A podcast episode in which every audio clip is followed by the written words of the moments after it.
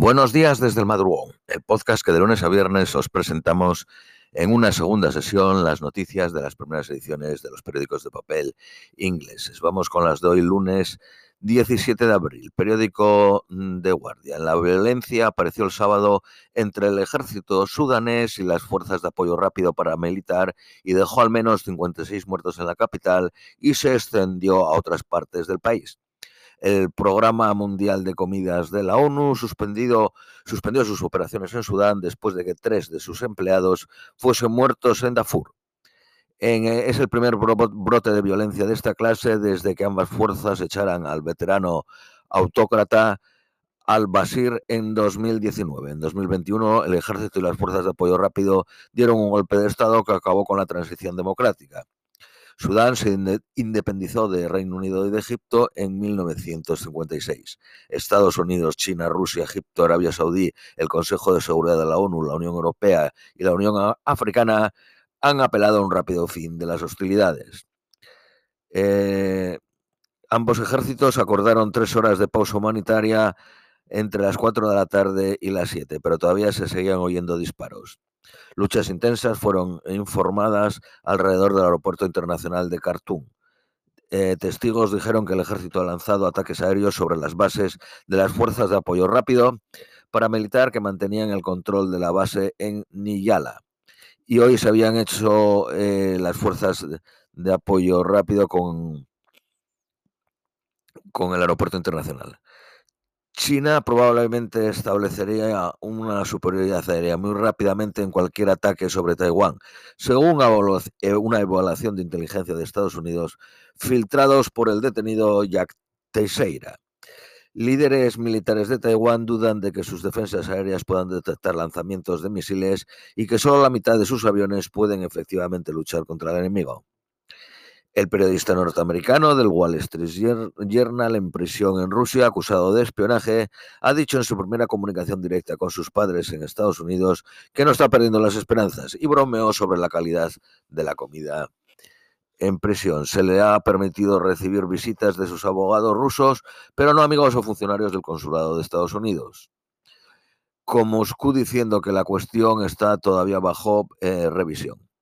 Sus padres, que huyeron en 1979 de la Unión Soviética, en una entrevista dada la semana pasada dijeron que eran optimistas por un resultado positivo e insistieron que su hijo todavía ama a Rusia. Cuatro muertos en una fiesta de cumpleaños de una niña de 16 años en Alabama, Estados Unidos, y también dejó 28 heridos.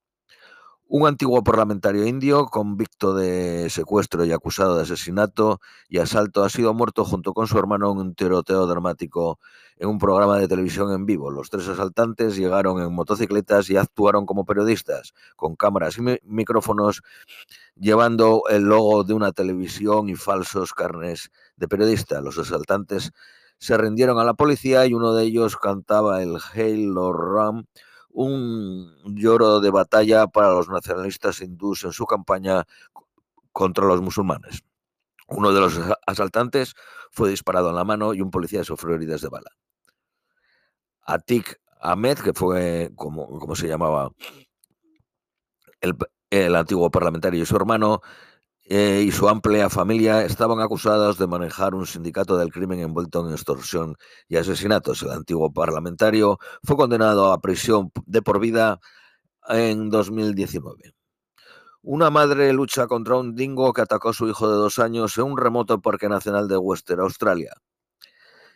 La ministra de Medio Ambiente de España ha acusado al gobierno regional de Andalucía de demagogia electoral cortoplacista y ponerse en las manos de la extrema derecha por seguir adelante con los planes de regadío para los campos de fresas, que amenaza el Parque Nacional de Doña Ana, incluido en el patrimonio de la UNESCO y, y cuenta con 130.000 hectáreas. La Comisión Europea ha dicho que España puede ser penalizada por falta de proteger a Doña Ana. Los trabajadores del almacén de Amazon en Coventry han empezado una nueva huelga por el sueldo. Habrá huelga entre el 21 y el 23 de abril y ha empezado una de tres días. Demandan una subida salarial de 11 libras a la hora a 15. los seguros Joint ofrecen al National Health Service un seguro hecho a la medida para cubrir costes inesperados como otra pandemia. A 250.000 niños en Reino Unido con, problemas de salud mental se les ha negado ayuda por el National Health Service. Uno de cada ocho británicos ha pagado por servicios privados de salud en el último año.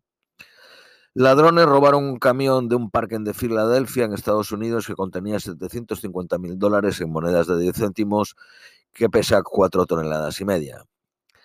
El antiguo presidente de Estados Unidos, Bill Clinton, y los primeros ministros y antiguos primeros ministros, Bertie Ager, Tony Blair y Sunak, estarán en Belfast esta semana por una conferencia de tres días sobre el futuro de Irlanda del Norte. Suenan las alarmas por cigarrillos electrónicos vendidos como libre de nicotina y resulta que son adictivos. Periódico Daily Mail. 6.500 ataques sexuales en los hospitales en tres años. Periódico Daily Telegraph. Los sindicatos dicen que las huelgas en el National Health Service podrían durar hasta Navidad. Presión a Nicole Sturgeon para que deje el Partido Nacional Escocés en medio del temor de que el partido está en ruina financiera mientras la policía investiga el intento de ocultar cifras. 66.000 pensionistas viven sin calefacción central en Inglaterra y Gales. Periódico de Independent, una nueva variante del COVID llamada Arcturus que ha disparado las infecciones en la India. La sección de Reino Unido del tren Orient Express ha sido eliminada por, debido a los controles fronterizos del Brexit. Los estudiantes de entre 16 y 18 años en Gales verán aumentada su paga de 30 a 40 libras a la semana.